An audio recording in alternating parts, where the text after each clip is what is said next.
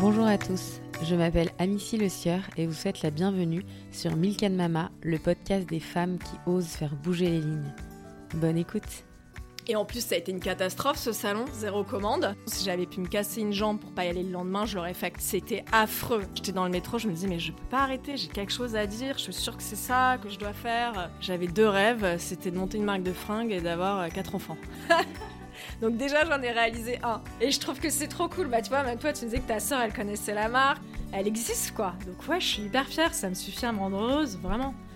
Florence a 37 ans et il y a 11 ans, elle a créé sa marque de vêtements Flow Love. Dans cet épisode, elle nous parle de sa passion pour la mode, de son parcours pro et perso et du lancement de sa marque. Elle nous retrace les doutes, les obstacles, les questionnements et les évidences.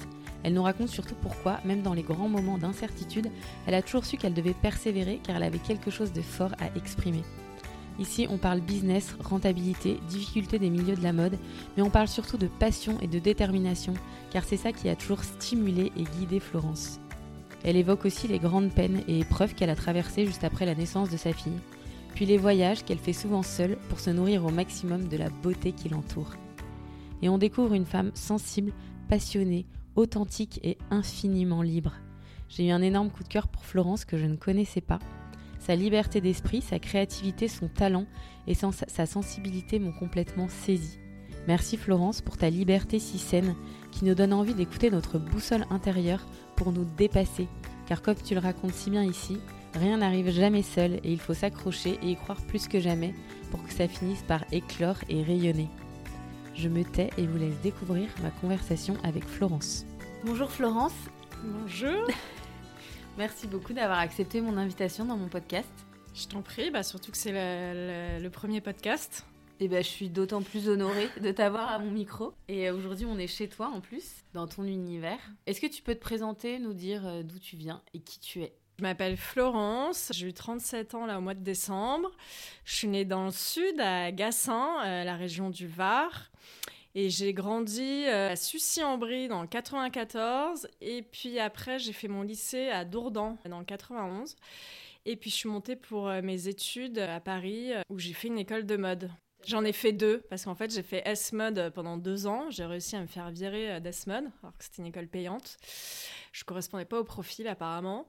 Et donc, j'étais acceptée euh, à l'ISA, qui était une plus petite école dans le cinquième, où je me suis vraiment éclatée. J'ai eu vraiment des profs, notamment une qui était en or. Donc, euh, du coup, j'ai fait deux écoles et j'ai été diplômée à l'ISA en tant que styliste designer textile. Et du coup, au départ, quand tu as fait ces études-là, tu avais envie de monter ta marque ou ça s'est arrivé? Toujours. Toujours, depuis toute petite, je sais pas pourquoi, même mes parents, euh, mes grands-parents s'en souviennent encore qu'à 7-8 ans, je disais déjà que je voulais monter une marque de vêtements. Ah ouais, donc c'est vraiment un rêve d'enfant. Ah ouais, j'avais deux rêves, c'était de monter une marque de fringues et d'avoir euh, quatre enfants. donc déjà, j'en ai réalisé un. Pourquoi la mode euh, Je sais pas, mais ça a été vraiment inné. Tu as toujours été passionnée de mode. Ouais. Et après ces, après ces écoles-là, du coup, tu as fait quoi? Tu avais fait des stages dans des maisons J'avais fait euh, quelques stages, j'avais même fait prolonger ma convention de stage parce que je m'étais rendu compte de l'importance de faire des stages pour justement savoir un peu euh, ce qu'on voulait faire réellement dans la mode. Donc j'avais fait euh, chez Carla Garfeld pour sa marque propre, donc la marque K. Canon.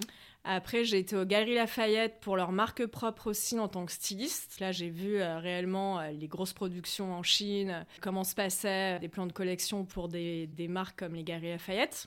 Et puis après, j'ai été chez Smallable. Donc vraiment au moment de la, start-up, j'ai travaillé avec les fondateurs, avec Cécile et Pierre euh, dans leur salon, parce qu'au début on a commencé chez eux dans leur appart. Donc on était quatre, parce que Cécile avait embauché une stagiaire euh, côté marketing, et moi j'étais du côté de Pierre, euh, côté DA, création artistique. Donc on était vraiment quatre, on se faisait des déj, des dîners, et j'étais avec eux le soir d'ouverture du site, au mois d'août. Et on est allé prendre un verre dans le marais, enfin voilà. Et ça a été vraiment le début d'une belle aventure. Et là, tu faisais quoi exactement chez eux? Bah, Chez eux, justement, euh, j'ai eu beaucoup de chance parce que Pierre, donc, qui est un des fondateurs, à l'époque travaillait chez Publicis en tant que DA. Je me suis présentée euh, par rapport à l'offre de stage que j'avais vue et effectivement, il cherchait une assistante DA. Sauf que moi, je connaissais aucun logiciel parce qu'en école de mode, on n'apprend pas du tout tout ce qui est Photoshop, InDesign, etc. Et je leur ai dit que j'avais eu un coup de cœur, même euh, pour leur offre de stage, la façon dont elle était rédigée, etc. Et Pierre a a tout de suite vu que j'avais une sensibilité, en tout cas qui leur correspondait. Et du coup, il m'a donné ma chance. Euh, il m'a dit c'est pas grave, les logiciels c'est que de la technique, moi je t'apprendrai. Et donc c'est ce qui s'est passé. Donc j'ai eu beaucoup de chance qu'à la, à euh, la base, c'était pas du tout un stage qui correspondait à mes études. Et t'as fait combien de temps chez Small Label? J'ai fait six mois six mois et puis après on est resté en contact. Pierre encore pendant le Covid, euh, je l'ai appelé parce que dès que j'ai des grosses questions, je l'appelle. D'ailleurs, je les embrasse, hein, ça fait hyper longtemps qu'on s'est pas vu. Ma question pendant le Covid, c'était est-ce que euh, je continue à garder ma boutique Flow Love physique? Donc voilà, il m'a donné son avis. C'est vraiment quelqu'un de, de, super, de très modeste et en même temps très talentueux euh, sur qui on peut compter quoi. Et du coup, après, tu as fait ce stage-là. Et ensuite Et puis après, j'étais euh, embauchée. En fait, c'était ma collègue chez Small qui s'était fait embaucher pour une enseigne de multimarque d'enfants et qui a dit à son boss Bon, bah, moi, je vais travailler avec une graphiste, c'est Florence Rouchon. Donc, j'ai eu mon premier CDI vraiment grâce à elle. Noémie, si elle m'écoute. Sauf qu'en fait, euh, ça me convenait pas du tout. Euh, ce que je faisais, je m'ennuyais grandement. Donc, je suis partie en licenciement conventionnel. Ils m'ont laissé partir. Je tombais sur une boss plus qui était complètement folle. C'est surtout à cause d'elle, en fait, que je suis partie. Ma mère qui avait passé 10 ans à Tahiti, en Polynésie française, où elle s'est mariée une première fois et donc elle a eu ses, mes deux grands frères, mes deux demi-frères. Elle m'avait toujours dit, euh, quand tu auras le temps, à un moment, euh, je te ferai le billet d'avion et tu iras voir un peu Tahiti. Ce que j'ai fait. Donc à 24 ans, je suis partie en Polynésie. J'ai passé mon permis de conduire là-bas est valable en France. Et au lieu d'y rester euh, deux mois, le temps d'avoir mon permis, ce qui a été fait, j'y suis restée deux mois de plus, tellement j'ai aimé. Et j'ai été à Tahiti. En étant là-bas, j'ai su que je montais ma marque. D'ailleurs, la marque devait s'appeler Flow des îles au départ et pas Flow Love. Mais je me suis dit, oula, les collections hiver, comment on fait pour les vendre après? Et donc voilà, je suis rentrée de Tahiti, je suis rentrée en France, j'ai lancé la marque, je me suis inscrite dans une couveuse. C'est quoi une couveuse? Bah en gros, c'est ce qui te permet de tester ta marque, c'est-à-dire qu'ils te prêtent leur numéro de sirette, leur cabis, euh, et tu as quelques formations, et puis tu as surtout un groupe euh, de personnes qui lancent aussi leurs entreprises dans d'autres domaines. Hein. Mais voilà, il y a une certaine émulation et il y a un rythme quand même parce que tu vois une conseillère euh, une fois par semaine où elle te guide. C'est pas mal pour tester. Tu peux facturer en fait en utilisant leur numéro de sirette et de TVA, tu vois. Et puis après, euh, un an après, même pas, je, je me mettais en statut d'auto-entrepreneur. Ok. Et du coup, à la base, pourquoi Flow Love Pourquoi le nom? Ouais.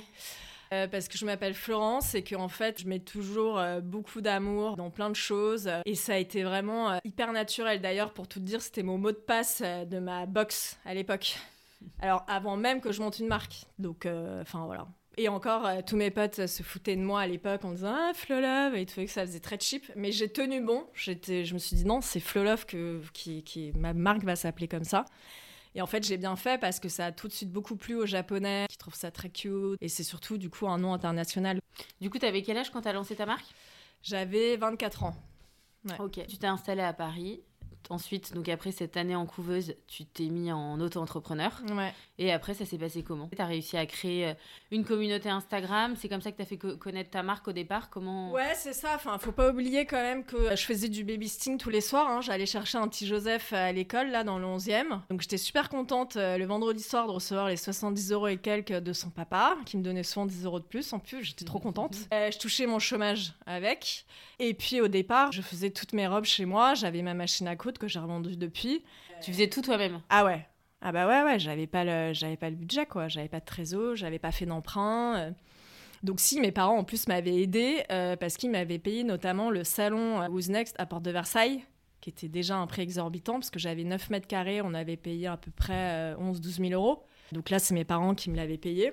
Et en plus, ça a été une catastrophe ce salon, zéro commande. Normal, j'arrivais toute jeune à 24 ans, euh, je parlais à peine anglais, euh, personne connaissait la marque, donc mon premier salon catastrophe. Et t'étais toute seule? J'étais toute seule, j'ai des amis qui sont venus m'aider, mais ça a été une expérience mais terrible. Et c'est ce que je disais le soir en partant du salon, si j'avais pu me casser une jambe pour pas y aller le lendemain, je l'aurais fait quoi. C'était affreux, affreux je, je, je, Parce qu'en fait, c'est des salons. C'est quoi l'objectif du salon? C'est de faire montrer ta marque pour l'étranger? Et d'avoir des commandes, exactement. En fait, deux fois par an, en fait, en France, tu as le salon, donc à Paris, à Porte de Versailles, tu as les acheteurs du monde entier qui se réunissent lors de ces salons. Et c'est vraiment les deux périodes où tu peux viser l'international et vendre aux étrangers. Euh, et tu peux faire des très belles commandes euh, rapidement. Bon voilà, donc là ça a été une terrible expérience. Donc mes parents m'ont dit euh, faut peut-être arrêter maintenant. Ma sœur très pragmatique qui m'a dit bon tu fais quoi? Et je m'en souviens encore. Hein. J'étais dans le métro, je me disais mais je peux pas arrêter, j'ai quelque chose à dire, je suis sûre que c'est ça que je dois faire. Et donc j'ai continué, mais j'ai vu les choses en plus petit. Donc au lieu de faire des salons, j'ai fait du porte-à-porte -à, Paris au niveau des boutiques. T'es allé voir des boutiques, un peu des concept stores C'est ça, qui avait plusieurs marques. Donc j'avais fait notamment Soyard, à l'époque était rue de Charonne et qui m'avait pris quelques pièces en dépôt-vente. Ça a hyper bien marché. Après, j'avais démarché les boutiques Allison. À l'époque, ils en avaient pas mal dans Paris, mais je crois qu'ils ont toujours celle rue de Bussy, là, dans le 6e. Et voilà, et en fait, ils me repassaient commande parce que ça se vendait hyper bien. Prenaient pas de risque parce que c'était du dépôt-vente, donc tout le monde s'y retrouvait. C'est-à-dire que si c'était pas vendu, ils te les rendaient Exactement. Euh, sauf que j'ai jamais eu ce cas-là, heureusement. Et puis, effectivement, en parallèle, j'ai créé le compte Instagram où j'ai démarré avec des influenceuses en 2014 qui tout de suite ont accepté de porter mes vêtements en échange de, de posts. Et j'ai notamment commencé avec Delphine Desneiges, avec qui je travaille encore aujourd'hui. Et avec Audrey Lombard, voilà, euh, qui m'a fait un sold out en moins de deux jours sur une blouse. La blouse Charlène, qui a été du coup un best-seller très rapidement grâce à elle. Voilà, enfin, on était dans l'ère des blogueuses où tout était encore possible, où c'était pas 20 000 euros le poste. Euh, enfin. T'offrais un vêtement et en échange. Euh, et voilà, elle parlait de ma marque. C'était pas monétisé, quoi. Non. En tout cas, pas avec moi. Bon, ça l'est toujours pas d'ailleurs chez Flolove, hein, on a beaucoup de chance. Mais du coup, bon, avec des, des Audrey Lombard, on peut plus travailler, quoi elles sont beaucoup trop grosses pour ne euh, pour pas être payées aujourd'hui euh, et travailler gratuitement pour Flolove. Aujourd'hui, c'est indispensable de travailler avec des influenceuses quand tu lances ta marque? Euh, malheureusement, je pense que oui, c'est quand même des filles qui sont très suivies. Et aujourd'hui, en France, malheureusement aussi, les filles sont quand même très influençables par ce qui est montré sur Instagram. Telle fille va porter telle blouse, du coup la blouse, bah, je la veux aussi. Et voilà, et hum, c'est vrai que c'est ce que je disais euh, quand j'ai recommencé un peu les salons pendant les Fashion Week. C'est les Japonais qui m'ont passé mes premières commandes, alors que la marque était presque pas connue, mais parce qu'ils ont une sensibilité qui font qu'ils sont sûrs d'eux quand ils achètent un produit mode et ils n'ont pas besoin qu'on soit vendu au bon marché ou euh, que le produit soit porté sur madame. Ils s'en foutent. Ils aiment le produit, ils le trouvent beau, ils l'achètent. Alors qu'en fait, en France, le produit a vraiment besoin euh, d'avoir une grosse communication autour et une très belle image avant qu'il soit acheté par une potentielle cliente française. Tu avais euh, des blouses, des pantalons, des robes. Ah, j'ai commencé avec les blouses. Non, non, Flolove, ça a vraiment été une marque de blouses euh, tout début et on en voyait beaucoup moins à l'époque. C'est ça qu'il faut savoir, comme les petits dos nus, euh, les grands dos nus aux blouses. Enfin, je veux pas me jeter des fleurs, mais vraiment, ça n'existait pas ou presque pas. C'était vraiment nouveau et c'est pour ça que je pense que la marque a, a connu un fort succès dès le début en fait. Et notamment, ma première collection s'appelait My Little Wedding et c'était que des blouses blanches et des robes blanches. Et à ce moment-là, et c'est réel, on n'avait pas encore euh, les marques qui font des robes de, de mariage civil, euh, qu'on trouve maintenant beaucoup. Et donc c'était nouveau. Voilà. Mais donc j'ai commencé avec Instagram, les influenceuses et les boutiques en porte-à-porte. Et au départ, du coup, t'as acheté tes tissus où? J'ai acheté euh, chez Dreyfus. Tu, ça me parle pas, mais c'est en France, c'est ça que je voulais dire. C'est euh, j'ai acheté, pardon, je me trompe. En plus, je sais pas pourquoi je dis Dreyfus. J'ai acheté Dreyfus, au marché. pour moi, c'est les sacs. ouais, ouais, non, mais ouais, il y a plein d'autres choses qui s'appellent Dreyfus en fait. Euh, euh, marché Saint-Pierre, pardon. Là où tu vas quand t'es étudiante en fait en école de mode. Hein. Si tu vas là-bas demain, tu verras plein d'étudiants. Et puis après, bah, je me suis retrouvée dans le sentier, hein, un peu comme toutes les marques parisiennes qui commencent. Voilà, et là, ça a été aussi l'histoire de négocier parce que quand tu commences sans argent bah 10 euros c'est 10 euros quoi donc euh, je négocie tout dans le sentier euh, le, le, un des des vendeurs il me voyait arriver le matin il me disait ah voilà la patronne aujourd'hui euh, parce qu'il savait que bah, voilà que j'allais négocier à mort que et à partir de quand Et du coup, c'était un boulot de dingue, parce qu'entre le porte-à-porte, la couture, ah, mais j'imagine que c'est toi qui envoyais tes petits, tes petits tous colis. les cartons étaient là dans le salon. Tous les cartons, ma mère, la pauvre, faisait, mais elle aimait bien, je crois, tous les bons colissimo. Et moi, je me retrouvais à la poste, eux aussi, ils me connaissaient tous, hein, l'équipe de la poste, et ils me voyaient arriver avec tous mes cartons. Ah non, mais l'enfer C'est pour ça qu'aujourd'hui, à chaque fois, je le dis, j'ai aucun problème pour dire ça. Si je devais remonter tout ça demain, je dirais non. En tout cas, pas toute seule. Parce qu'à 24 ans, j'avais une énergie de dingue, qu'aujourd'hui, j'ai plus à 37, clairement. Et j'avais aussi surtout beaucoup d'insouciance. Aujourd'hui, beaucoup moins. T'avais rien à perdre Rien à perdre, exactement. Et comme m'a dit un jour mon meilleur ami Antoine, euh, il m'a dit en même temps, euh, personne t'a tellement jamais euh, attendu quelque part. Parce que moi, tu vois, ma sœur a dû faire un bac scientifique. Moi, j'étais la deuxième. j'ai jamais vraiment aimé l'école, donc on m'a laissé faire mon bac L, alors que ça n'avait aucune reconnaissance dans ma famille, le bac L. bon, bref, on m'a jamais attendu au tournant, quoi. Du coup, bah, j'avais aucune pression de lancer une marque de mode. Mais ouais, c'était un boulot de fou et, clairement, je le referais pas toute seule. Euh, et, j'avais aussi une envie de réussir qui était immense, quoi. Immense. Et pendant combien de temps tu devais pas payer? Je me suis payée assez rapidement hein, à la fin de mon chômage euh, parce qu'en fait tout de suite je sortais quand même de la mode. hein. Aujourd'hui j'ai des filles qui viennent me voir euh, parce que je fais de- du consulting, qui veulent monter une marque de mode et qui sont pas du tout issues de- du milieu du textile et je trouve que c'est quand même extrêmement compliqué parce que euh, bah, parce qu'elles n'ont aucune notion sur euh, ce que c'est une marque et surtout comment être rentable dès le départ. Et c'est vrai que j'avais quand même une notion des marges par rapport à mes expériences au Galeries Lafayette, par exemple, pour la marque propre. Donc tout de suite, en fait, à partir du moment où tu es rentable sur tes marges, tu, quand même, tu gagnes de l'argent à partir du moment où tu vends. Euh, et je vendais, parce que comme je te disais, Audrey Lombard m'avait fait un sold out en deux jours sur 50 blouses. Donc non, ça, j'ai pas, pas le souvenir que j'ai vraiment galéré en termes de salaire. Et à partir du, de quel moment t'as, t'as- bah, du coup t'as arrêté de coudre? Plus rapidement, parce qu'en plus, faut savoir que j'ai jamais vraiment aimé ça. Bah, Surtout que là pour le coup c'est presque du travail à la chaîne j'imagine quand tu fais euh, je sais pas combien de blouses. Ah oui, non, mais j'ai arrêté rapidement. Rapidement, j'ai quand même trouvé un atelier. Euh, Quand je faisais la couture chez moi, c'était euh, surtout pour présenter des collections, pour avoir au moins des Mm. produits à Mm, mm, shooter. mm, euh. Mais après, dès que j'ai eu quand même des... Parce que j'avais mon site internet aussi où je vendais, que j'avais démarré aussi en 2012. À partir du moment où j'avais quelques ventes par semaine, j'ai- vite switché et je suis partie en atelier, quoi. Parce que non, non, la couture... Enfin, et en plus, t'as tellement d'autres choses à faire quand t'es euh, chef, chef d'entreprise et que tu veux lancer ta Bien marque. sûr. Tu peux pas tout faire. Aujourd'hui Flo Love a 11 ans. Ouais, quand euh, j'ai vu ce que tu m'avais écrit, j'ai fait waouh Parce que c'est vrai que moi, contrairement à beaucoup de marques, je ne fête pas les années d'anniversaire. D'accord. Donc euh, oui, voilà, ça a déjà 11 ans. C'est quoi ton sentiment là? Euh, bah écoute, je suis super fière d'être là aujourd'hui avec toi dans mon salon. Alors que Mais j'ai commencé ici avec les cartons euh, partout dans le salon et qu'on m'aurait dit ça il y a 11 ans, euh, moi en plus qui, était, qui suis une grande, grande timide, j'aurais jamais cru. Et euh, donc non, non, je suis hyper fière. Franchement, euh, je suis contente. C'est aujourd'hui euh, une grosse partie de ma vie, mon entreprise. Ouais. Mm. Et aujourd'hui Flo Love ça se vend où principalement? Sur ton site internet? Sur mon site internet, ouais. Principalement. Principalement, quand on est vendu au Galeries Lafayette, ça se passe aussi hyper bien. Printemps, euh, pareil. Et euh, quand euh, je fais des pop-up dans le Marais à Paris, ça marche aussi bien que le site, voire plus, évidemment, vu que les clientes peuvent venir essayer et font souvent un double achat, alors que sur le site, elles achètent un produit et comme l'autre, elles peuvent pas l'essayer. Mais oui, aujourd'hui, c'est 95% des ventes sur le site, ouais. Tu vends combien de pièces par an? C'est un truc. à- euh, je- Ah non, mais c'est pas pour. Mais j'ai jamais réellement compté euh, par an. euh, pff, Mais pas mal, pas mal. Bah bravo. Merci. Merci. Et t'as jamais eu envie du coup de lever des fonds ou de d'essayer de pour grossir plus vite ou Mm. pour essayer d'aller d'aller d'aller plus loin? Si, si, évidemment. Euh, chaque année, d'ailleurs, euh, je me pose cette question. J'avais d'ailleurs pris un coach d'entreprise euh, l'année dernière, quand j'étais vraiment en grand questionnement sur euh, la marque et ce que je voulais en faire. Et je l'ai appelé euh, en souhaitant euh, trouver un associé pour ensuite peut-être pouvoir lever des fonds grâce à lui ou avec lui.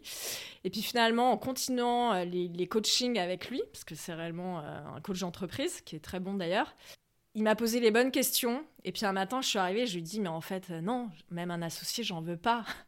C'est vrai que je suis quelqu'un de très libre et il l'a vite compris à travers les séances que je faisais avec lui. Et, et je pense que ça pourrait me faire que me brider que de trouver un associé. De plus, euh, je gère un peu tous les et je sais le faire. Donc un associé, même en termes de, de, chiffres, de tout ce qui est business, etc., euh, je vois pas réellement... Enfin, on pourrait approfondir, mais c'est-à-dire que j'ai une bonne notion des, des marges, des chiffres et je sais réellement négocier. Et puis voilà, et puis l'histoire de lever des fonds, euh, si j'y pense. Mais euh, j'aime tellement être libre, encore une fois. Et d'ailleurs, Flolove est avant tout une marque très libre et très authentique. Et forcément que je perdrai de cette liberté. Donc voilà, c'est la raison qui fait que. euh, et aujourd'hui, euh, enfin voilà, si j'arrive à tourner en marque propre, en fonds propres, pardon, en fonds propres et sans emprunt à la banque, sans investisseur derrière, et la marque fonctionne. Donc, et ça me suffit, ça me suffit en fait. J'ai des, amies créatrices qui ont levé des fonds, elles sont pas plus heureuses que moi, loin de là. C'est beaucoup de pression, beaucoup de pression. Euh, bravo, d'autant plus qu'au cours des dernières années, le secteur du prêt-à-porter est quand même frappé par une série de redressements ju- judiciaires. On voit quand même énormément de marques comme euh, du Paris même, Sergent Major, Bonton, Koukaï, Gap, Camailleux, Princesse, Tam Tam et, et encore plein d'autres qui ferment les unes après les autres ou alors qui traversent des grosses grosses difficultés financières. Donc on a l'impression quand même qu'aujourd'hui, le secteur du prêt-à-porter, c'est quand même très compliqué de gagner de l'argent. c'est quoi, quoi ton, avis là-dessus? Ah oui, oui, mais je suis bien d'accord, c'est ce que je dis à, à tout le monde que ce soit euh, les filles qui rentrent, qui commencent le consulting euh, avec moi et qui veulent justement euh, lancer des marques de mode, là-dessus, je leur mens pas. Encore ce matin, je lui dit j'espère que je te plombe pas trop parce qu'elle est hyper motivée pour lancer sa marque de vêtements et il faut se lancer, surtout qu'elle est encore jeune, donc il n'y a pas de problème.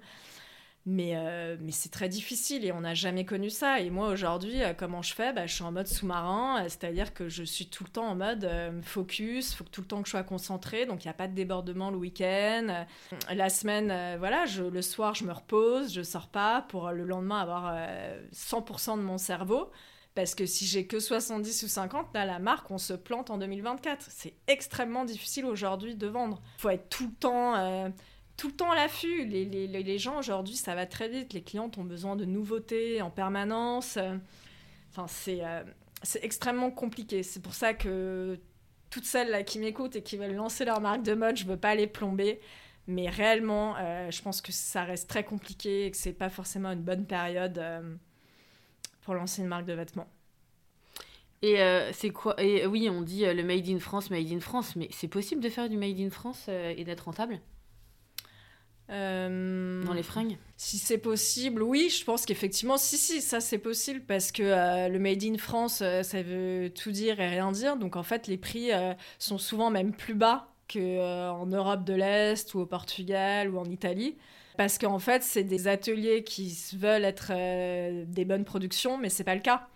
Donc en fait, la chemise elle est mal finie, les boutons ils tombent la semaine d'après. donc tu payes ta chemise pas cher mais, euh, et c'est du made in France. Ou cher même parfois. Euh, oui, pardon. tu la payes cher. Ouais. C'est du made in France et en fait la qualité elle suit pas du tout. Oui, donc tu rachètes pas. Mmh. c'est ça. Aujourd'hui, toi, tu fais faire où? Donc moi, toute la broderie est faite en Picardie et euh, un atelier familial avec qui je travaille depuis le début et en Pologne. Depuis le début aussi, j'ai fait quelques ateliers à Paris, mais ça me convenait pas du tout justement en termes de qualité. Et la Pologne, j'en suis hyper contente. Ça fait 10 ans que je travaille avec la Pologne, ouais. Ouais, donc c'est pas forcément. On a tendance à vouloir acheter du made in France pour une question de d'écologie, pour euh, justement faire un geste par rapport à la planète. Mais toi qui es vraiment dans le métier, est-ce que si vraiment on veut être clean par rapport à, nos achats, aux marques qu'on va choisir, choisir du Made in France, est-ce que c'est mieux ou pas forcément? Je pense pas qu'il faut voir les choses comme ça, surtout qu'on ne sait pas forcément euh, voilà, ce que signifie le Made in France et qui a derrière et qui travaille réellement, qui a monté la chemise. Euh, ça peut très bien être un mec euh, qui est sans papier, en fait, qui travaille dans un hangar Bervilliers jour et nuit parce qu'il n'a pas le choix, il faut finir la production. Euh, je pense plutôt qu'aujourd'hui, il faut mesurer ses achats et se dire j'investis euh, un peu plus dans ma chemise et j'en achèterai moins. Donc effectivement, elle est un peu plus chère, mais euh, la qualité est là, c'est une bonne production. Voilà. Plutôt qu'acheter du Made in France en se disant que c'est bien. je sais pas si j'ai été très claire. Euh, non, mais c'est intéressant ce que tu dis par rapport à ces euh, ateliers à Aubervilliers où il y a des gens qui sont sans papier, qui travaillent nuit et jour. C'est vrai que ça, c'est des choses dont on n'a pas forcément connaissance mm. en tant que client. Et ça, c'est des choses qui existent à Paris pourrais pas me prononcer là-dessus parce que euh, je suis pas sur place pour le voir, mais je sais qu'effectivement, il y a beaucoup, beaucoup d'ateliers de confection euh, qui sont en Bervilliers ou dans le Sentier. La plupart, c'est des enfin, c'est des Chinois, quoi, euh, qui bossent beaucoup, beaucoup trop et qui, je pense, sont sous-payés. Et on le voit hein, quand on passe dans les ateliers, les mecs sont au bout du rouleau et qui sont pas compétents dans le, dans le domaine parce que un mec comme contrairement aux usines en Pologne, euh, ce que je te disais, en fait, t'as un mec qui va poser que les boutons, l'autre qui va faire que les ourlets, l'autre qui va faire que poser le thermocollant. Alors que là, le mec euh, qui est à Paris euh, en atelier, on lui demande de tout faire.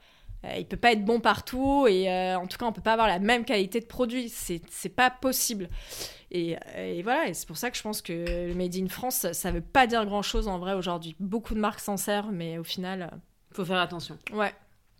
Il euh, y a aussi euh, une vraie question sur la seconde main en France. L'Institut français de la mode estime que le marché de seconde main pèse désormais 1 milliard d'euros, dont 56% réalisés par une seule application qu'on connaît tous. C'est quoi ton point par rapport à ça? Ah bah, Je pense qu'ils ont très bien vu et que c'est complètement vrai. Et je pense aussi que c'est pour ça qu'il y a beaucoup de marques qui ont fermé ou qui vont fermer. Et je suis la première à acheter sur, euh, sur cette application pour ma fille étant donné qu'elle grandit très vite, je trouve que c'est aberrant d'acheter du neuf en permanence chaque mois, alors qu'il y a des, choses très bien en seconde main.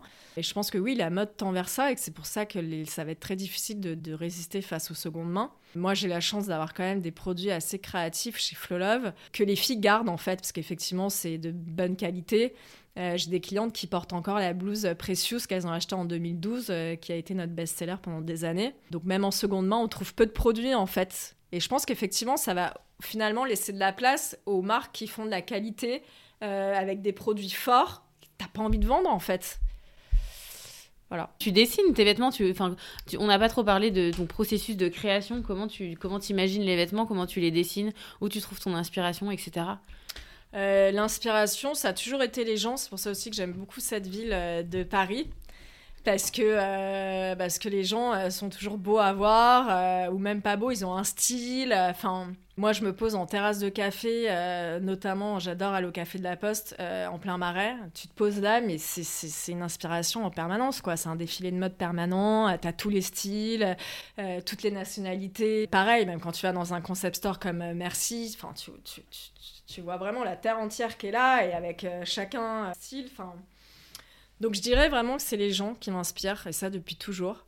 Euh, la rue donc Paris aussi euh, du coup et des films aussi des films que je peux revoir revoir que je voyais déjà en 2012 que je peux revoir en boucle euh, Dans des films, tu t'inspires des tenues, etc. Non, pas du tout. De l'histoire, des émotions, de tout ce qui, tout ce qui traverse, quoi. Et puis, euh, et puis le dessin, non. En fait, je dessine très mal. J'aime pas forcément dessiner.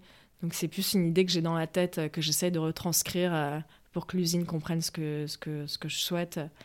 Mais je fais pas des grands dessins. Ça passe pas forcément par, par, le trait de crayon, quoi. Non, non, non, pas du tout. Je griffonne pas plein de robes avant de trouver la bonne, quoi. D'accord, c'est intéressant. C'est quoi les plus grandes difficultés que tu as rencontrées ces dernières années, niveau pro, niveau perso? Niveau pro, euh, qu'est-ce que j'ai rencontré? Comme difficulté réelle. Le Covid, ça nous a pas tant, euh, ça a pas été si néfaste que ça pour la boîte parce que le e-shop a hyper bien marché à ce moment-là. Non, je dirais que euh, quand j'ai eu la boutique rue Charlot dans le Marais, on a quand même eu droit à la grève des transports. Donc ma vendeuse pouvait plus venir travailler en décembre 2019 où il n'y avait plus aucun métro qui circulait à Paris. Euh, donc ça c'était très chiant. Après je me tapais quand même toutes les manifs des gilets jaunes le samedi parce que nous on était juste derrière la place République et en fait on était obligé de fermer le store, pas voilà qui pète la vitrine alors que le samedi c'était quand même notre, notre jour de la semaine où on faisait le plus gros chiffre. Et puis après, effectivement, il y a eu le, le Covid et en fait, ma, ma propriétaire, elle n'a pas voulu euh, être sympa et donc je continue à payer le loyer qui était exorbitant parce que boutique dans le marais, alors que le store était fermé. Mmh. Là, ça m'a vraiment dégoûté des boutiques physiques. Et c'est d'ailleurs à partir de là où je me suis dit j'arrête. Euh, j'arrête. Euh, c'était trop de, trop de pression, trop de, de déconvenues. Euh, ma vendeuse qui, des fois, arrivait à la bourre ou avec les cheveux gras alors qu'on vend des blouses à 200 euros. Donc, je disais, je préfère que tu arrives une demi-heure en, euh, en, retard, mais que tu viennes avec les cheveux propres. Enfin, tu vois. Déjà, que déjà trouver une bonne vendeuse sur Paris, c'est un monde. C'est difficile. Ah ouais. Donc, je trouve qu'avoir une boutique physique, c'est vraiment une deuxième entreprise. Je l'ai compris au moment où j'ai eu cette boutique euh, rue Charlot pendant un an. Donc ça, voilà, ça a été un peu le, point noir de la marque, enfin dans le sens où je pensais pas m'arrêter à ce moment-là sur les boutiques physiques. Et puis en perso, bah voilà, la séparation avec le père de ma fille, euh, qui a été hyper difficile, d'autant que Joséphine avait que 6 mois. Et elle a quel âge ta fille? Ma fille, là, elle a un an et demi. Elle va avoir deux ans euh, au mois de mars. C'est vrai que j'ai pas, j'ai pas appris non. je suis pas habituée à être maman encore. On a parlé beaucoup business, mais déjà, j'imagine que le fait d'être maman et chef d'entreprise, ça a forcément bouleversé un peu ton quotidien, ta manière de travailler. Donc ça, c'est intéressant aussi de voir euh, qu'est-ce qui a, qu'est-ce qui a changé. Puis même, j'imagine que tu avais peut-être plus de temps, tu avais envie peut-être de, de, consacrer plus de temps à ta famille, à ta vie perso, plus qu'à à ton boulot. J'imagine que tout ça, c'est des mm. questionnements aussi que tu as eu au moment où tu es tombée enceinte. Mm, mm, Parce que oui, tu as rencontré le père de ta fille assez tard finalement. Exactement, ouais. Exactement. Je l'ai rencontré, euh, je venais d'avoir 35 ans. Il faut savoir qu'avant ça, j'ai surtout consacré mon temps à ma boîte, justement. On peut pas tout faire. T'as bossé comme une dingue. Ouais. Et j'étais surtout très passionnée par ce que je faisais. J'ai toujours eu cette chance-là. Euh, je suis très indépendante. Et puis je suis assez bien quand je suis toute seule. Je suis pas euh, le genre de nana qui a toujours besoin d'être avec quelqu'un pour être bien je suis très indépendante, très autonome, très solitaire aussi, on peut dire ça. Voilà, bon, après, son papa, ça a été un coup de cœur. Euh, euh, euh, et, puis Joséphine est arrivée très vite, on était super heureux. Et, et, voilà. Et par exemple, ta séparation, t'en as pas parlé sur les réseaux sociaux? Non, j'ai préféré pas en parler euh, parce que euh, c'est ma vie perso. Après, il y a beaucoup de curieuses et je comprends vraiment euh, le, Je suis la première femme curieuse. D'ailleurs, ma fille Joséphine l'est aussi beaucoup déjà à son âge. voilà, donc elles ont été nombreuses, les filles, à vouloir savoir ce qui s'était passé. Je le dis pas, je le dirai pas, mais juste pour info, aujourd'hui, tout va bien entre nous. On fait en sorte que Joséphine grandisse bien dans un, climat apaisé et avec son papa, on a une bonne entente. Et on s'est séparés pour une raison que je dirais pas, mais ne croyez pas que c'est un pervers narcissique, un connard ou qui m'a trompé. Pas du tout, du tout. Bah, merci de t'être confié euh, de manière si euh, honnête, parce que sur des sujets, c'est jamais facile. Ah, je t'en prie. C'est quoi les, hum, les moments où tu as eu le, plus d'adrénaline depuis le lancement de ta boîte? Les moments vraiment mais incroyables Les steps ou un truc qui s'est passé qui a fait que tu t'es dit c'est bon là c'est bon, là, c'est... je peux arrêter demain, dormir tranquille. Non, mais bon, c'est bon, là, j'ai fait le bon choix, j'ai bien fait d'aller au bout de mon rêve. Et, je suis. Je suis euh, ça t'a conforté dans, ton, dans tes choix? Euh, Le premier step en 2012 ou 2014, c'était vraiment euh, le début de l'ère des influenceuses. Et c'est quand Pauline Fashion Blog avait accepté de porter ma robe Ibiza, ma robe blanche à petits dos nus. Je m'en souviens, je gardais Joseph à ce moment-là, je faisais du babysitting et elle avait posté la robe et mon site internet n'était toujours pas fait. Mais j'en ai pleuré en me disant je vais perdre des ventes. Ah là là, je pleurais à chaudes larmes. Le petit Joseph il me disait qu'est-ce qui se passe? Tout ça pour tu vois une histoire de robe, de poste. Enfin, mais j'étais à fond quoi.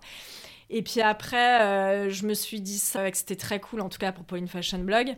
Et puis après, il y a eu Daphné Burki aussi, qui, euh, dans sa période où elle était vraiment euh, très tendance là, sur, chez, Canal, elle a porté notre bomber. Et là, j'étais vraiment hyper fière, hyper contente. Et puis, si, il y a quand toute ma communauté incroyable, mais je sais pas trop si on peut en parler, il y avait Cézanne qui avait fait une pseudo-copie de ma blouse Jen en jean brodé avec les marguerites. Et alors que j'avais rien fait, ma communauté, mais durant toute la nuit, on fait des commentaires sous le post de Cézanne. Et c'était plus de 2000 commentaires, quoi. C'était de la folie. En disant qu'il t'avait copié. Ouais. Et là, j'en ai pas dormi de la nuit, ah, vraiment. Ah, c'est incroyable. Parce que, ah ouais, je me suis dit, mais en fait, ma marque existe vraiment, ma communauté existe, quoi. Et là aussi, je m'en souviens, ah ouais, ça m'a mis une, une adrénaline. J'ai pas dormi pendant deux jours, quoi. Ça a été un truc incroyable. Et euh, dernièrement, c'est que je vois de plus en plus de filles euh, dans Paris euh, porter du Flow Love et en plus hyper stylé évidemment. et je trouve que c'est trop cool. Bah tu vois, même toi tu me disais que ta sœur elle connaissait la marque, enfin elle existe quoi. Donc ouais, je suis hyper fière, ça me suffit à me rendre heureuse, vraiment. Génial. Et au niveau de ta boîte, du coup, tu as réussi à couper un peu pendant j'imagine à la fin de ta grossesse ou tu as pu prendre un petit congé mat ou finalement tu t'as arrêté bossé non, tout le temps Non, justement, c'est là aussi que je me suis rendu compte que je pouvais pas être complètement off. Euh, non, non, je bossais tous les jours, ne serait-ce que répondre aux mails hein, euh, et puis, puis gérer Instagram. Non, tu peux pas. Ça fait 11 ans que euh, j'ai jamais coupé mon téléphone, ne serait-ce qu'une journée en fait. Hein. Et ça, ça a été un poids? Non, pas du tout. Parce que comme je te dis, euh, j'ai toujours été passionnée par la marque, euh, par euh, l'adrénaline que ça me donne. Puis tu reçois les commandes tous les jours, enfin c'est hyper cool quoi. Je suis toujours curieuse de voir qui est la cliente qui a acheté ça. Des fois je vais la googliser hein, pour voir qui c'est. Ah c'est drôle. Ouais, je la retrouve sur LinkedIn ou autre. Et j'aime bien, des fois, je, je check quand il y a des beaux paniers moyens, des belles commandes. Je fais Ah, tiens, c'est qui qui a acheté pour 800 euros euh. Ah, c'est marrant. Parce que t'aimes bien voir, du coup, qui analyse ta bah clientèle sur. Et, euh, et, non, non, c'est vrai que je me suis jamais arrêtée et, que j'arrive pas. Hein. Des fois, je me donne pour objectif le week-end de pas regarder mes mails ou les commandes, mais j'y arrive pas. Et du coup, ta fille, tu l'as mis à la crèche à partir de quel âge? Elle avait 8 mois. Mais parce que euh, je Ah, donc tu l'as gardée quand même 8 mois à la maison? Ouais. Enfin, tu bossais quoi, mais tu l'avais quand même. Euh, je l'avais. C'était pas évident à gérer. Ouais, bah surtout quand en fait on s'est séparés avec son papa et qu'elle avait six mois. Du coup, je l'ai eu deux mois euh, à plein temps avec moi et je m'en souviens que pour avoir la place à la crèche, bon, euh, je l'avais déjà, hein, mais elle devait me prendre un mois avant en octobre, donc à sept mois elle aurait dû rentrer, mais il manquait d'auxiliaire évidemment. Et j'en ai pleuré dans son bureau. Hein. J'étais au fond, fond du trou. Je lui ai dit, mais elle est sage, ma petite. Elle boit son biberon toute seule, s'il vous plaît, prenez-la. je, je, je, pouvais plus, parce qu'en plus de la séparation, il fallait bah, que je la gère. Et surtout ah, émotionnellement, tu devais être déjà bien euh, perturbée, fatiguée. Ah ouais, bah, c'était affreux. C'est une grosse étape de vie. Ouais, ouais, c'était le pire, bah, le pire de ma vie. Hein, et, et donc la directrice, elle m'a dit, mais j'aimerais bien, madame. Et puis maintenant, aujourd'hui, vu qu'elle connaît très bien ma fille, elle me dit, oh, mais je vois tellement, madame Rouchon, ce que vous vouliez dire quand vous disiez votre fille est facile, votre fille est sage, parce qu'elle l'est, quoi. Et, mais sur le coup, elle a cru que j'étais une maman parmi d'autres qui disait que sa fille était géniale, quoi. Mais euh, non, ça a été très, très, très dur de la garder les deux mois de plus, euh, de six mois, de ces six mois à ces huit mois toute seule. Alors que tu devais déjà t'occuper de toi et de ta boîte. Ouais, et que euh, on venait de se séparer. Donc déjà, ma, ma vie de famille s'écroulait. ça a été vraiment terrible. Et aujourd'hui, tu as réussi à, à te reconstruire? Ouais, Ouais, ouais, ouais, mais justement, ce week-end, euh, le week-end dernier, plutôt, j'ai réalisé que ça faisait déjà un an et demi notre séparation et, euh, et j'en revenais pas, au point où d'ailleurs je l'ai écrit au papa pour avoir son ressenti. Voilà, là-dessus. J'en ai parlé à ma psy aussi et ma psy m'a dit effectivement, euh, votre fille, elle prend toute la place, tout votre temps, votre énergie, mais vous étiez très heureuse aussi à chaque fois que vous m'en parliez. Et c'est vrai que ça m'a convenu, mais là, euh, waouh, je me dis que le temps il passe un an et demi, quoi. Que je vis vraiment en sous-marin avec ma fille, ma boîte, et que j'arrive pas à avoir du temps pour faire autre chose, pour même voir des copains, des copines, euh, pour sortir. Après, c'était un bébé. C'était un bébé, sauf qu'en fait, euh, des mamans disent oui, moi il a 3 ans, il dort toujours pas, d'autres il a 7 ans, il me fait des colères horribles.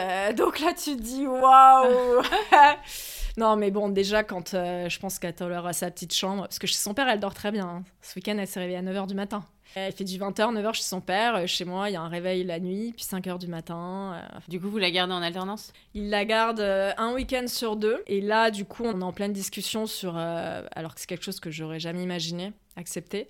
Et pourtant, c'est moi qui lui propose de faire euh, une garde alternée, c'est-à-dire une semaine chacun. Le problème, c'est qu'il est en province et qu'il veut pas revenir à Paris, ce que je peux comprendre, parce que euh, cette ville peut être stressante pour certains. Et que moi, je veux pas partir en province, euh, peu importe la ville. Pour l'instant, je suis bien avec ma fille à Paris, on est très bien. Mm.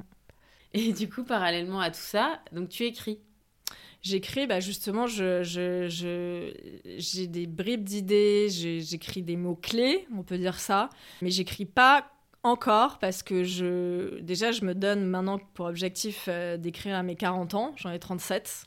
13-3 ans. Voilà, parce que écrire euh, pour l'instant sans but final, sans objectif réalisable surtout, ça me ça m'embête d'écrire pour rien, j'ai horreur de ça. Donc euh, vu que je veux je veux m'y investir à fond quand je vais commencer ce projet de fiction, j'ai envie à la fin que ça aboutisse sur quelque chose de réel et de concret quoi. Donc pour l'instant, je suis en phase de recherche et d'essayer de, de, savoir comment il faut faire pour que, que quelque chose se passe, quoi, une fois que j'aurai écrit, réalisé euh, une fiction. Et c'est quoi le la place du voyage dans ta vie? J'ai eu la chance de beaucoup voyager, justement, euh, entre mes 24 et 30 ans quand j'étais célibataire et que je bossais à mon compte, donc j'avais pas, j'avais pas des horaires de, de taf, etc. J'ai beaucoup voyagé. T'as beaucoup voyagé seule, tu me disais Ouais. En off? J'adorais ça. J'adorais ça. Euh, je suis partie. Euh, je suis partie déjà à Tahiti toute seule. Bon, après, il y avait de la famille là-bas, hein, mais que j'avais jamais rencontré. Je t'avoue que je, je, badisais un peu quand même hein, avant les 24 heures de vol, à partir à l'autre bout du monde. Surtout que je savais que c'était deux mois que j'y restais parce que j'avais mon permis de conduire à passer. J'étais même en pleurs la veille du départ, mais j'étais jeune. Hein, j'avais, euh, bah, j'avais 24 ans parce que j'ai lancé ma marque juste après. Et puis après, j'ai fait la Thaïlande. Je suis partie à Bangkok trois semaines et puis à Koh Samui. Je suis partie toute seule aussi à New York. J'ai adoré. Enfin, j'étais en coach surfing pour tout te dire. J'avais rencontré un Français sur le site coach surfing qui m'a vraiment filé son canapé. Euh, on était à côté de, de Central Park, donc euh, c'était chouette. J'ai adoré cette ville. Et puis après, je suis partie par contre avec un ami à Los Angeles, euh, San Francisco et Las Vegas. Et lui, il bossait là-bas, donc il bossait à San Francisco, donc pareil, la journée j'étais toute seule. Et je suis surtout partie à Tokyo toute seule. Et waouh, c'était quand même déjà que c'est une ville hyper spéciale. Donc là, je t'avoue que je me suis sentie avec une culture vraiment très différente de la nôtre. Donc là, je me suis sentie loin, loin, très loin et très seule. et t'es partie combien de temps? Je suis partie 15 jours, un peu plus de 15 jours. Et qu'est-ce qui te plaît? Alors, c'est plus que tu dis, bah, c'est plus pratique de partir seule, comme ça, je pars quand, quand je veux et, j'ai pas de contraintes Ou t'aimes réellement le fait d'être seule, de voyager seule, de te retrouver? J'aime être seule. J'aime avoir cette belle énergie. Les gens, souvent, me plombent. Les, les gens sont assez plombés. Non, mais c'est vrai je sais pas comment dire. Et puis c'est surtout que avant tout, je pars pour l'inspiration et, j'ai besoin d'être seule. C'est ce que je disais d'ailleurs à ma psy, c'est qu'elle comprenait pas que le cinéma, j'aime y aller seule aussi. Parce que quand je regarde un film, bah, qu'il y a quelqu'un à côté de moi, euh, un ami, quelqu'un de ma famille ou autre, ça m'empêche, j'ai l'impression d'être vraiment à 200% dans le film et à tout récupérer, tu vois, toutes les émotions, tout ça. Et quand je suis en voyage et que je suis seule, c'est pareil, en fait, euh, je, j'absorbe deux fois plus tout ce qu'il y a à apprendre. Voilà. Mais aujourd'hui, je suis quand même moins sauvage et, et ça me pose pas de problème de partir à deux. Et c'est vrai que le père de ma fille, ça a été bah, la seule personne, hein, c'est pour ça que c'est le papa de ma fille, que, avec qui j'appréciais être. Voilà. Qui polluait pas mon, mon, esprit, qui est quand même plutôt sain et, serein et, et optimiste. Et en fait, c'est vrai qu'il y a peu de gens comme ça. C'est quoi les valeurs fortes que tu souhaites véhiculer à ta fille? L'ambition, n'avoir peur de rien, être sûr d'elle. Je sais pas si on peut appeler ça une valeur. Hmm la confiance en soi. Ouais, la confiance en soi, ouais. Qu'elle euh, qu'elle fasse des choses avant tout pour elle, qu'elle n'ait pas peur du regard des autres. Bon, voilà, après, elle est encore petite. Euh, euh, j'avoue, j'y réfléchis pas trop. Le choix de tes projets créatifs, c'est intuitif ou rationnel? C'est plutôt intuitif. Mais bon, aujourd'hui, effectivement, on a quand même, on fait en sorte que Flow Love euh, tourne euh, bien. Parce que j'ai aussi des gens à payer chaque fin de mois. J'ai pas de salariés, mais j'ai des prestataires qui travaillent quotidiennement pour la marque. Et donc, il faut payer chaque fin de mois ou chaque début de mois. Donc, il euh, faut quand même que je fasse en sorte que la boîte tourne. Et du coup, je peux pas non plus prendre n'importe quel projet par intuition, par plaisir, par grand kiff. Voilà, donc je suis plutôt aujourd'hui sur des projets quand même réfléchis quand je travaille, ouais. C'était déjà arrivé d'être hyper stressé à la fin du mois, de dire mais merde, je pourrais pas payer mes salariés, enfin mes salariés, mes prestataires ou. Euh, non, non, non, euh, j'ai le fait de commencer sans argent, ça te permet aussi de pas faire n'importe quelle dépense. Et aujourd'hui, les prestataires qui travaillent pour Flowlove sont des gens qui sont très autonomes, qui apportent réellement une expertise à la boîte que je pourrais pas apporter. Je comprends le travail qu'ils font, mais je sais pas le faire. C'est quoi par exemple? Bah par exemple, là j'ai un prestat qui gère toutes les pubs sponsorisées sur euh, Meta, c'est-à-dire Instagram et Facebook. Donc euh, c'est pas juste de mettre 1000 euros, c'est aussi de voir quelle est la cible, qui on peut cibler, tout ça. En fait, c'est un vrai job. Complètement. Là, pareil, j'ai un autre prestat qui gère toutes les newsletters et les flows. Je savais pas encore ce que c'était les flows il y a six mois, c'est-à-dire les mails qu'on reçoit. Euh, Votre panier est abandonné, ne nous oubliez pas, et choses comme ça. Mm, mm, mm.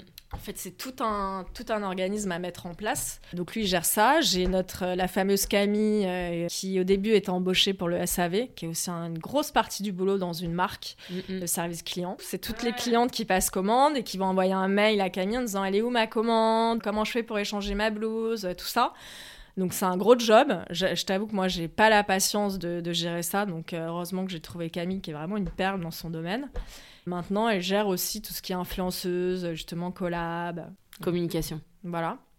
Et puis, euh, j'ai qui d'autre? J'ai bah, mon cabinet de comptable, évidemment. J'ai mon agent euh, qui est à Paris qui gère, lui, la production en Pologne. Enfin, voilà. Et puis, tu as toujours des factures qui s'ajoutent, que ce soit pour euh, acheter des tissus, payer une prod.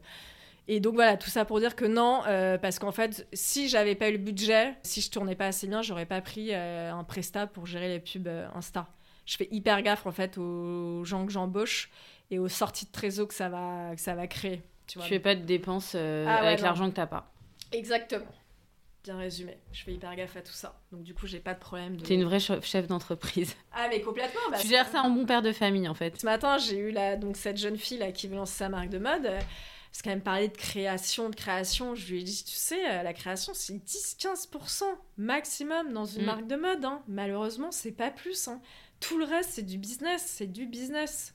Mais tu crois pas que quand tu as réussi à avoir une marque comme la tienne euh, qui est rentable et etc., que finalement tu pourrais faire euh, n'importe quoi en fait? À partir du moment où tu arrives à gérer les dépenses, les sorties, les marges, tu penses pas que ça soit des fringues ou autre chose? Bah, À partir du moment où tu as cette casquette-là, tu pourrais être chef d'entreprise dans n'importe quel secteur? Mais c'est pour ça que maintenant j'ose me présenter en tant que consultante et mes clientes ne font pas toutes de la mode. Et en fait, c'est ce que je leur expliqué en story. Euh, je justifie le fait que, alors oui, euh, il y en a quelques-unes qui m'ont dit oui, mais vous n'avez pas d'expérience là-dedans, pas de diplôme de coaching ou de Je dis non, mais euh, j'ai appris sur le tas. Et en fait, pourquoi je m'ouvre à d'autres secteurs que la mode C'est qu'en fait, effectivement, vendre une bouteille de champagne, une chaise ou une robe, c'est exactement la même chose. Donc, euh, effectivement. Euh, et c'est une vraie expertise parce qu'aujourd'hui, quand on voit le nombre de marques, le nombre de maisons, le nombre d'entreprises qui perdent de l'argent tous les mois, mm. qui lèvent des fonds, des, mm. des, valeurs pas possibles et qui en fait bah, perdent de l'argent, perdent de l'argent. Je trouve que d'avoir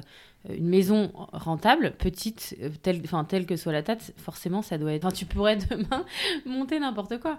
Mais comme quoi, par exemple ben, J'en sais rien, tu pourrais faire de la bouffe, tu pourrais faire. Euh, mais d'ailleurs, c'est ça que je veux dire, tu pourrais vendre n'importe quoi. J'étais en train de déjeuner. Les bijoux euh, Ouais, ouais, ouais, ça m'éclate pas plus que ça, mais oui, j'y pense que je trouve pas de belles boucles d'oreilles qui me plaisent réellement. Mais je déjeunais à l'hôtel Providence tu vois, l'intérieur est hyper cosy, tout ça. Et j'avais fait une story justement en disant à mes clientes, euh, mais je trouve qu'on manque de, beaux restos à Paris, euh, qui soient cosy, qui soient bons aussi, parce que souvent, euh, t'as rien dans l'assiette ou c'est pas franchement bon, tu payes vraiment la déco. Et je disais, voilà, s'il y en a qui sont partantes, moi demain on monte un resto, quoi. Et effectivement, en fait, c'est avoir, voilà, de la jugeote, être maline, avoir des idées.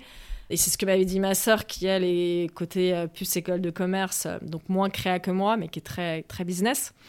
Elle m'avait dit quand j'avais commencé le consulting, euh, et je lui avais dit ah je suis contente pour l'instant je me suis pas plantée, j'ai toujours réussi voilà à, faire des bonnes séances, à trouver des solutions. Elle m'a dit oui mais ça m'étonne pas parce que tu es quelqu'un de très créative.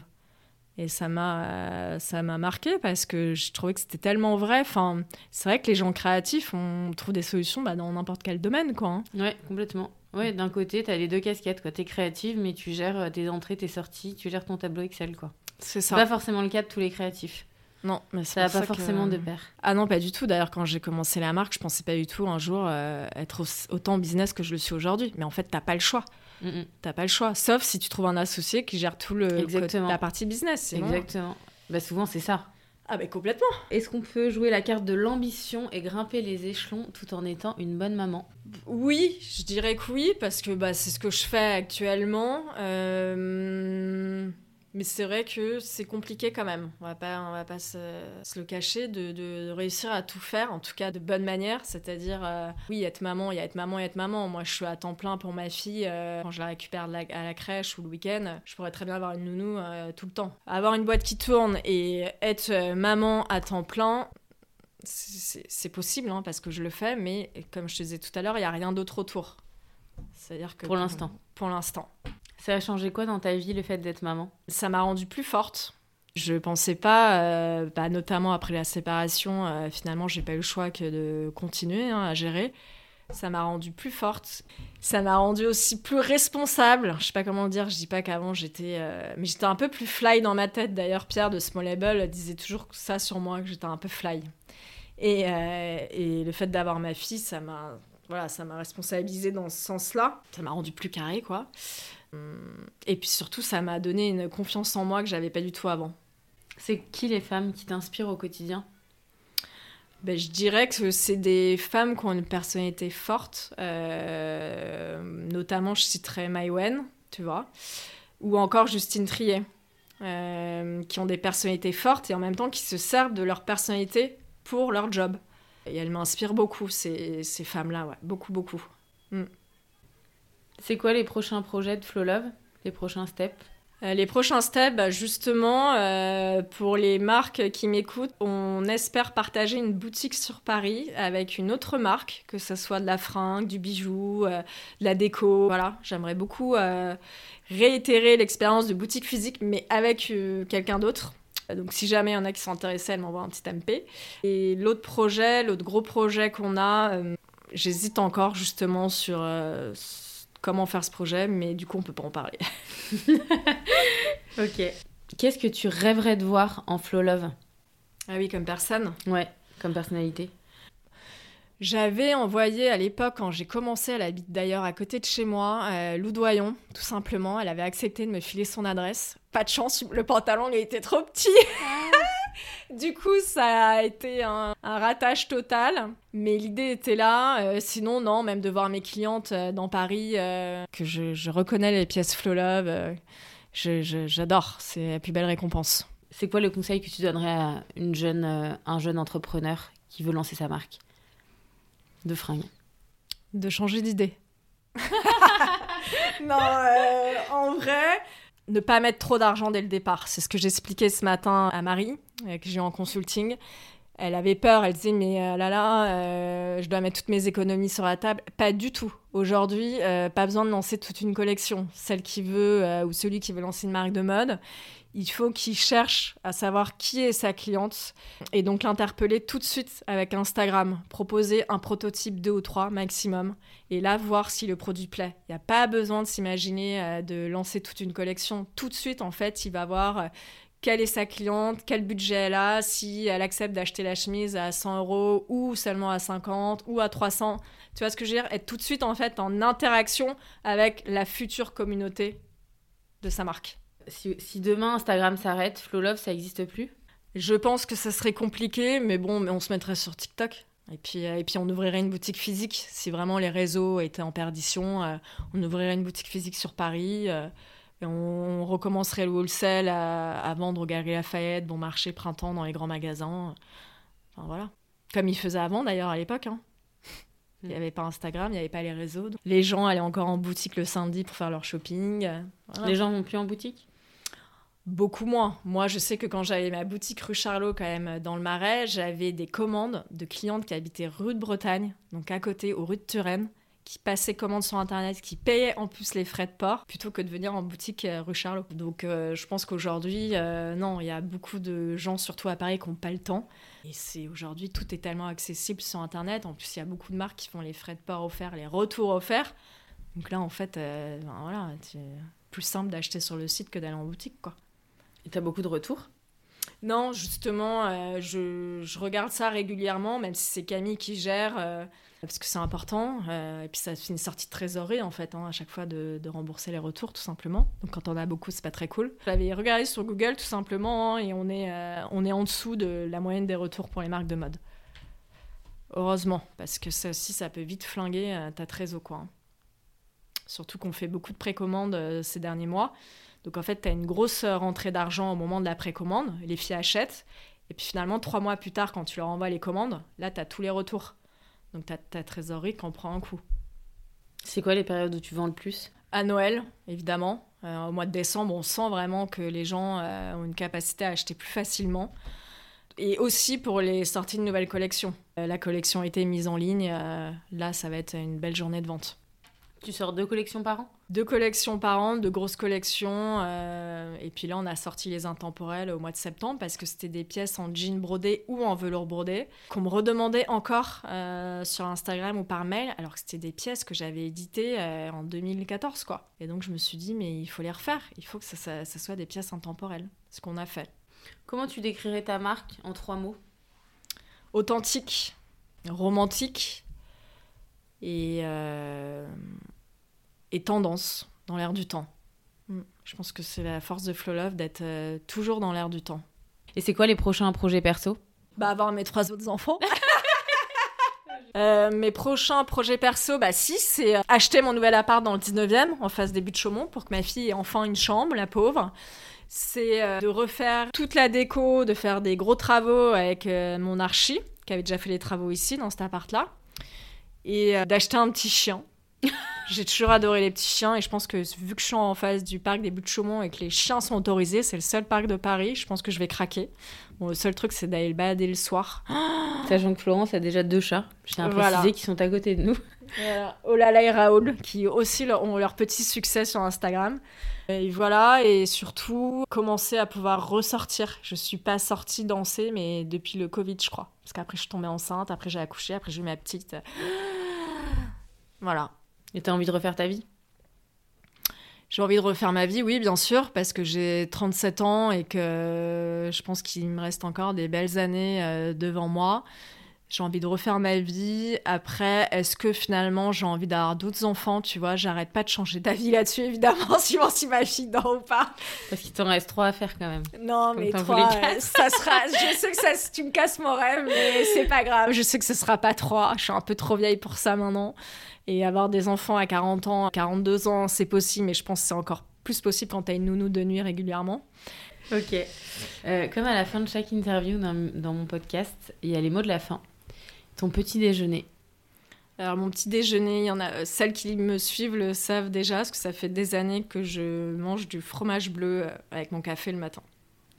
Ton parfum mon parfum, pendant longtemps, j'ai porté euh, les parfums de Frédéric Malle, mais euh, depuis que je suis maman, euh, déjà j'ai moins le temps, c'est peut-être ça, je porte plus de parfum. L'application dont tu ne pourrais te passer Instagram. Ton prochain voyage J'aimerais partir en Grèce, j'y suis déjà allée, mais cette fois-ci, elle est avec ma fille. Un livre Un livre, malheureusement, je lis pas beaucoup en ce moment. J'achète plus des magazines comme Télérama, Le L. Et je fais, pas, je, je fais des, pas mal de mots fléchés le soir dans mon lit. ça m'apaise. Bah, une femme qui t'inspire, tu en as déjà donné, mais si tu veux en, dire qu'une, si tu voulais en dire qu'une. Euh, alors je sais que tout le monde l'aime pas forcément, mais effectivement, je dirais Maïwen. Mm. Ta devise. Tout est possible, euh, comme l'avait si bien dit Xavier Dolan, euh, qui croit, rêve, tout est possible. Merci beaucoup. Je t'en prie, avec plaisir. Merci infiniment pour votre écoute. Si le podcast vous a plu, n'hésitez surtout pas à en parler autour de vous, à vous abonner et à me mettre des étoiles ou des commentaires sur iTunes. Vous pouvez également me suivre ou me contacter sur Instagram. À très vite.